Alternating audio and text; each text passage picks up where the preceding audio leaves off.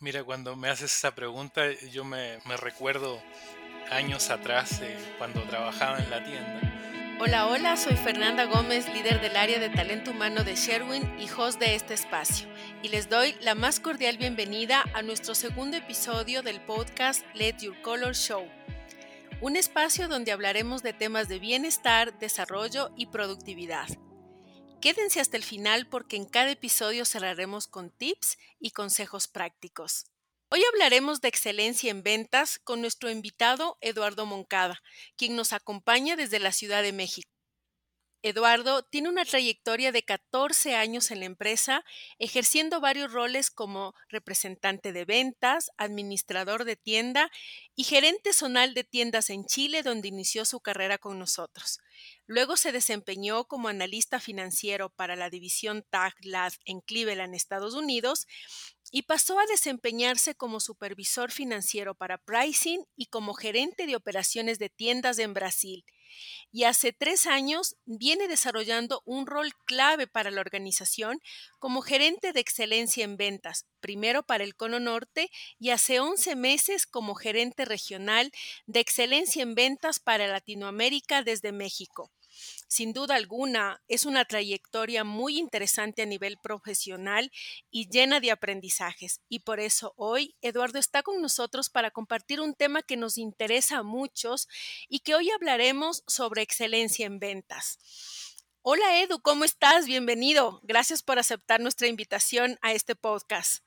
Hola Fernanda, muchas gracias y gracias por esa introducción. La verdad es que eh, me siento honrado de que, de que me des esa introducción. Así que muchas gracias. Aquí estoy en este, en este super podcast. No, muchas gracias a ti. Sin duda una carrera eh, importante, una carrera con, con, muchos aprendizajes, como lo decía, y pues ya nos contarás un poco más de eso también.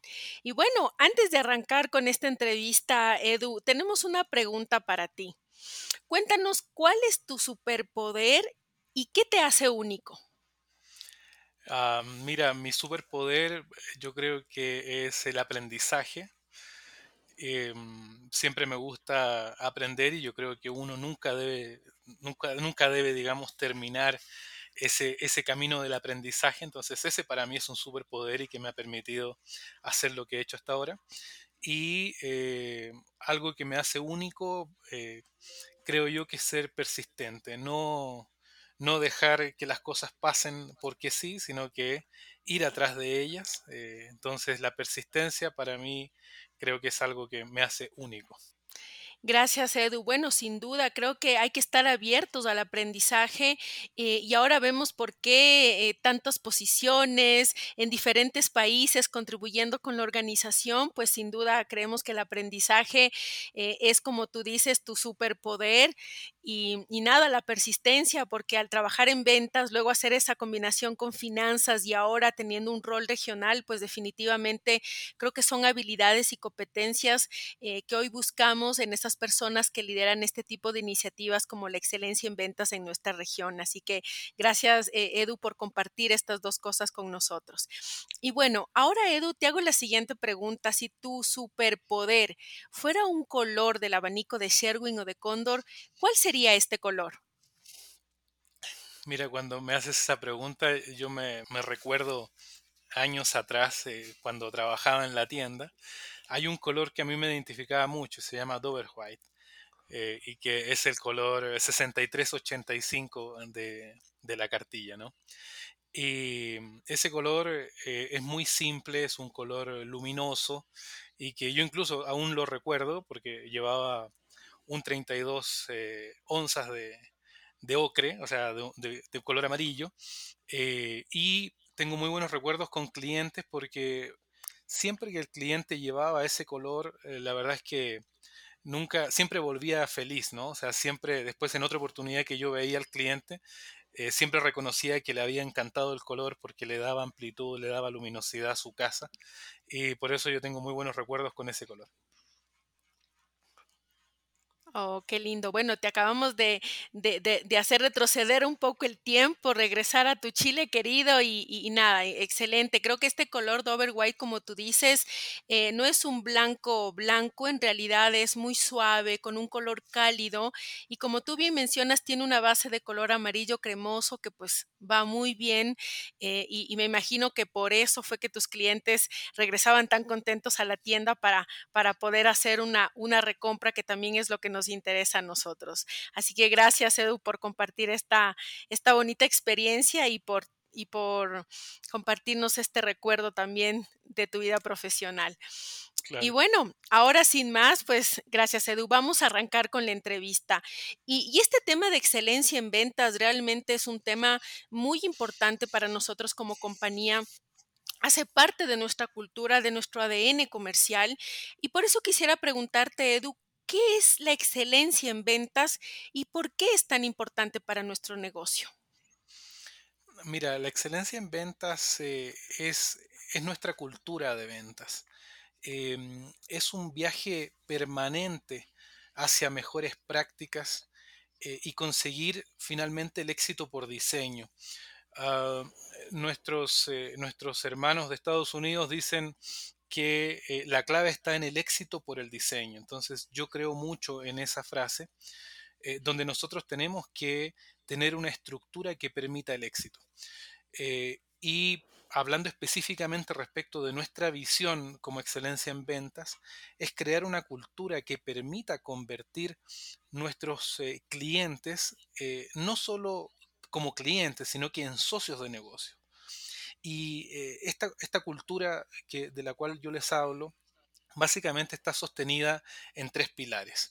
Eh, el primer pilar es el foco en el cliente, donde eh, seguramente los que han tenido alguna relación con lo que es un CRM, con lo que es, por ejemplo, Salesforce, hablan mucho de que el foco tiene que estar en el centro, mientras todas las actividades de la empresa tienen que estar alrededor del cliente. Entonces, este primer pilar que yo les digo como visión de Sales Excellence es el foco en el cliente, eh, donde nosotros tenemos que asegurar de tener nuestros procesos bien alineados frente a la expectativa del cliente. Un segundo foco, un segundo pilar, digamos, de esta visión es eh, el aprendizaje dinámico, donde nosotros tenemos que procurar cuidar de que eh, nuestro equipo adquiera rápidamente y retenga los conocimientos y las habilidades a través de una estructura. Uh, no dejar cosas al azar, ¿no?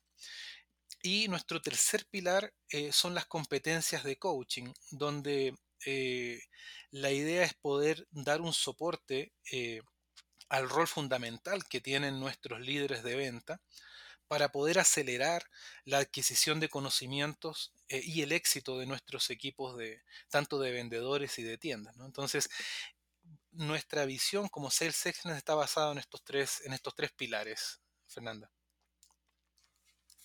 Muchísimas gracias, Edu. Creo que, eh, creo que es muy importante lo que acabas de decir, porque definitivamente eh, la excelencia en ventas y esta cultura de excelencia en ventas marca un factor diferenciador de nuestra gente en el mercado en términos de cómo hacemos el approach con el cliente, cómo buscamos también conseguir los resultados, hacer que vengan más galones rentables a nuestras tiendas y también eh, con nuestros, ofreciendo una propuesta de valor también diferenciada para nuestros clientes en los diferentes canales que tenemos. Y sobre todo, eh, es muy importante ver cómo esto eh, es tan importante para alguien que esté en un rol de contribuidor individual, llámese eh, representante de ventas, administrador de tienda, servicio al cliente, como también lo es un manager of others que, viene a hacer todas las posiciones de liderazgo que nosotros hoy tenemos en la organización de ventas, ¿no? Así que muy clara la explicación y, muy importante lo que hoy nos estás compartiendo. Y Edu, quisiera hacerte otra pregunta. ¿Cómo crees tú que se relaciona este modelo y esta cultura de excelencia en ventas con nuestra herramienta que tenemos, que es nuestro CRM, que es el tema de Salesforce? Mira, en ese, en ese sentido, Fernanda, eh, bueno, las personas que nos están oyendo y que tienen seguramente eh, más tiempo en la compañía, años en la compañía, recordarán que eh, esta metodología de, Sales Excellence, de excelencia en ventas, eh, los siete pasos de la venta y todo eso, siempre fue, siempre fue una materia casi de libro, donde se impartían entrenamientos anuales para que la gente pudiese adquirir este conocimiento, pero finalmente ese conocimiento muchas veces se quedaba ahí en el libro, no bajaba eh, con la gente. Entonces, eh, básicamente eso significa que a través de Salesforce.com, ¿no es cierto? A través de la plataforma de Salesforce, nosotros podemos llevar a la práctica todo lo que a través del libro antes sabíamos, ¿no? Entonces, dentro de Salesforce, tú tienes, por ejemplo, toda la administración de prospectos para crear nuevos clientes eh, tienes administración de tus cuentas, tienes eh, toda la contactabilidad que tú tienes con tus cuentas, tú te puedes comunicar desde la plataforma de Salesforce con tus clientes, les puedes enviar emails, eh, ahí tienes toda la, información de, su histórico, tanto, de, tanto de visitas, por ejemplo, como, digamos, de lo que está haciendo el cliente. todo lo tenemos en Salesforce. Entonces, finalmente eh, Salesforce nos ayuda a conocer mejor nuestro cliente. Y así como tú dijiste hace unos minutos, eh, referente de traer galones profitables, ¿no? galones, eh, galones que sean sanos para nosotros y traer buenos clientes, eso tiene mucha relación con conocer en profundidad a tu cliente. saber más allá, de la, más allá de lo transaccional. Entonces, para todo esto nos sirve Salesforce porque es la herramienta que nos permite en el campo mantener esa relación con los clientes y también nos permite tener más puntos de contacto, es decir, cuando nosotros trabajamos, vamos a decir a la antigua, ¿no? Trabajamos, por ejemplo, con una agenda de papel, ¿no? Y vamos y visitamos un cliente, visitamos un proyecto y todo lo vamos anotando en, un, en una agenda, ¿no? Eso tiene una limitante en términos, de, en, términos de cantidad de clientes o cantidad de proyectos que tú puedes visitar. Lo que también ayuda a Salesforce es que esa limitante ya no existe en el sentido de que tú tienes una capacidad mucho mayor de visitar mayor cantidad de clientes, tener más puntos de contacto con clientes y lo que al final va, a significar que esos clientes mantengan una mejor relación con nuestra compañía. Entonces, te hace, hace que tu proceso de venta sea mucho más eficiente.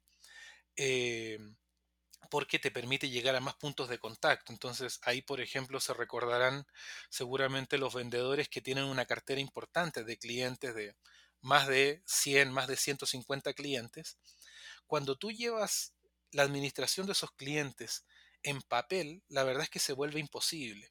Es muy difícil tener, eh, llevar ordenada la administración de tus clientes cuando tienes una gran cantidad de cartera. Por lo tanto, se vuelve indispensable el uso de una herramienta como Salesforce para poder ser exitoso en el trabajo del día a día. Gracias, Edu. Y, claro, es, eh, es muy, muy revelador lo que nos cuentas, porque claro, o sea, e, el, el, tema de la excelencia en ventas también tiene que ver mucho con la eficiencia, con la efectividad de cómo tú haces eh, el tema de los contactos y, cuán importante es eh, que, los, que nuestros colaboradores de ventas puedan eh, mirar estas herramientas como verdaderas ayudas para su trabajo, para su planificación del trabajo. Hablaste de los siete pasos de la venta que para nosotros es muy importante y es el core de cómo nosotros gestionamos todo el tema comercial también en la compañía. Entonces, Edu, yo escuchándote se me viene a la mente esta pregunta, ¿cuál es la importancia de seguir entonces una metodología, utilizar estas herramientas, pero sobre todo, como decías, pasar del libro a la práctica, hacerlo esto realidad en el campo, que es algo que... Em, cuando la gente llega, se topa con que no es que en mi anterior compañía yo trabajaba en papel y ahora tengo que hacer el Salesforce y empezamos a tener esas fricciones de es que no lo quiero hacer así, lo quiero hacer de esta manera y realmente no terminamos de descubrir cuál es el la verdadera riqueza de utilizar y de seguir e, una metodología de trabajo. Entonces, escuchándote me surgió esta pregunta, Edu, ¿qué, qué nos podrías comentar al respecto? Mira, eh, uno muchas veces necesita eh, la ayuda de otras personas para comprender correctamente eh, cómo desarrollarse. ¿Qué quiero decir con esto? La metodología per se eh, probablemente no le, a lo mejor no, no, le hace sentido o no le hace sentido a todo el mundo, pero cuando tú comienzas a ver que a través de una metodología eso eh, eso, eso conlleva, digamos, em, mejores resultados, la metodología se empieza a, eh, se empieza a propia de las personas. Entonces, en ese sentido, eh, toda la metodología que es nuestros siete pasos de la venta, más el cómo utilizarlo en Salesforce, todo esto tiene una componente clave y que tiene que ver con el tercer pilar que yo les, digamos, te, mencionaba al inicio, y que es, eh, eh, digamos, las competencias de coaching que tiene que tener un gerente, un supervisor, porque finalmente eh, esta pieza clave que es nuestro supervisor o nuestro gerente es el que tiene que llevar esa metodología y tiene que hacer creíble que la metodología funciona, porque yo sé que funciona, pero para que, eh, para que las personas del campo, ya sea la tienda o sea el vendedor, eh, tomen esa metodología y la hagan suya, la hagan de ellos, eh, tiene que haber un trabajo importante por parte del supervisor o gerente para que él le muestre el camino y él pueda compartir con su vendedor o con su tienda dónde va la mirada de nuestra empresa y cómo hacer que eso se haga realidad. Entonces, eh, finalmente, la metodología para mí es muy, muy importante y lo hemos visto en, muchos casos, eh, digamos, desde muy antiguo data, ¿no? O sea, si cualquiera de nosotros que haya estudiado alguna, algo de administración se recordará, se recordará de, por ejemplo, los casos de, eh, los casos de los automóviles japoneses, ¿no? las marcas japonesas de automóviles, y cómo estas marcas fueron eh, ganando, ganando espacio en el mercado mundial. Eh, y eso lo hicieron a través de metodologías. O sea, en ese sentido, los japoneses nos enseñaron metodología en muchas cosas y finalmente eso es lo que funciona. ¿no? Y nosotros también hacia nuestra misma empresa eh, si, nosotros miramos, por ejemplo, hacia, hacia los países como Norteamérica, como Estados Unidos, eh, también vemos que ellos eh, tienen una metodología muy clara donde seguir y la metodología no es solamente del equipo de ventas, o sea, no es solamente del vendedor o de la tienda. La metodología también tiene que ir muy de la mano con nuestros gerentes y supervisores. Es decir, no solamente el vendedor es el que tiene que preparar una visita y agendar la visita con Salesforce, sino que también nuestro equipo de supervisores o gerentes, ellos también tienen que tener una metodología de trabajo con su equipo.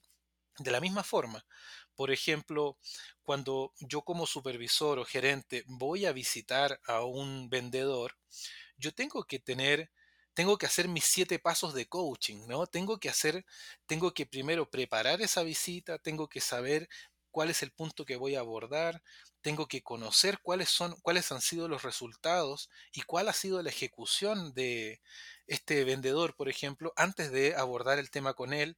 Es decir, que la metodología está en todos lados, no solamente está en la punta, en el vendedor, sino que también tiene que ser parte de nuestros de nuestro equipo de supervisores. ¿no? Interesante, Edu, lo que acabas de compartir, porque nuevamente regresamos a estos tres pilares que forman el tema de excelencia en ventas, pero también hablar de que existe un trabajo en conjunto y en colaboración y qué tan importante es el rol que tienen nuestros líderes comerciales. Y, y en relación a esto, me gustaría preguntarte, ¿qué consejo le podrías dar a nuestros líderes comerciales que te están escuchando ahora para realizar un acompañamiento efectivo, es decir, un share coach efectivo para mantener esta disciplina comercial, para ser más productivos y sobre todo para apalancar los resultados. Para mí lo más importante, Fernanda, es concentrarse en el proceso, no en el resultado. ¿Qué quiero decir con eso? Cuando un supervisor o un gerente simplemente se pone a exigir el resultado en galones, en venta, en margen, la verdad es que lo que genera es frustración. Cuando nosotros eh, lo que hacemos es coachear, ¿no es cierto? La metodología, nosotros estamos construyendo sobre firme, porque no es, no es solamente el decir qué es lo que hay que hacer, sino que también hay que ayudar en el cómo hay que hacerlo. Y para eso, en, ese, en esa pregunta específica tuya referente a coaching, para mí eh, sería, digamos, lo primero es generar un, acuerdo, ¿no? un commitment eh, con, entre vendedor y, y, gerente o entre tienda y gerente. Y, y en ese commitment, en ese acuerdo, lo que tiene que haber, más allá de decir cuál eh, digamos, qué es lo que yo quiero obtener, es el cómo yo lo voy a obtener. Entonces, en ese sentido hay que ser súper específico eh, con, un, con objetivos SMART, ¿no es cierto? Donde, por ejemplo, Fernanda, si yo estoy eh, haciéndole un, un share coach a mi tienda, perfectamente yo puedo, puedo hablar con la tienda para saber cuántas llamadas está haciendo en la semana, a qué tipo de cliente está llamando y basado en eso yo puedo eh, tener un objetivo, ¿no? Por ejemplo, decir, mira, esta semana tienes que, eh, digamos, vamos a generar 20 llamadas, 20 eh, llamadas a clientes que no han tenido compras en los últimos seis meses en nuestra compañía, por ejemplo. Y eso es un objetivo que es medible, ¿no es cierto? Es, es medible y es, digamos, se puede hacer, es alcanzable. Eh, y cumple, digamos, con todas las características de un objetivo SMART. Y para mí lo más importante ahí es que tú le estás dando a la persona, a, la tienda, por ejemplo, en este caso, el camino.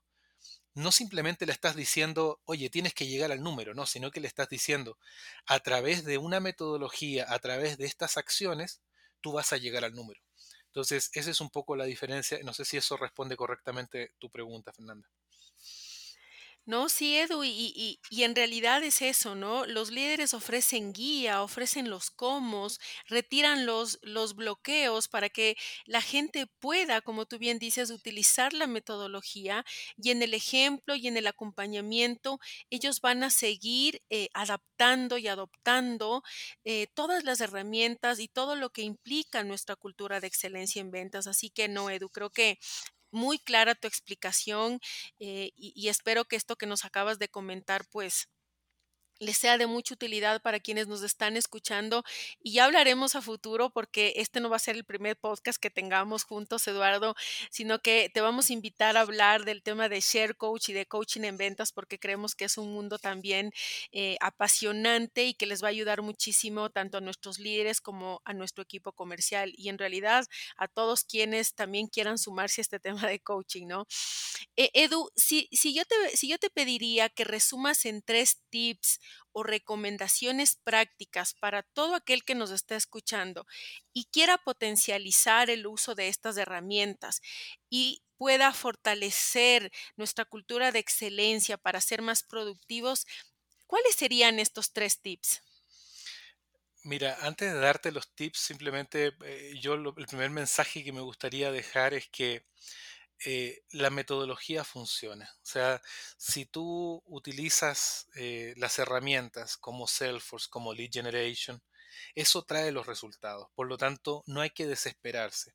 Si es que tú, como vendedor o como eh, administrador de tienda, ejecutas correctamente la metodología, eso te va a traer resultados por seguro. Por lo tanto, diciendo eso, mis tips finales, primero sería, digamos, en tres tips. El primero sería seguir una metodología, porque esta metodología lleva al éxito en ventas, no hay otro camino. Utilizar tanto Salesforce como Lead Generation eh, para, todo, para, para todo lo que tú haces con tus clientes, tienes que utilizarlo, tienes que aprender a utilizarlo y a sacarle provecho. Y finalmente, el último tip es entrénate.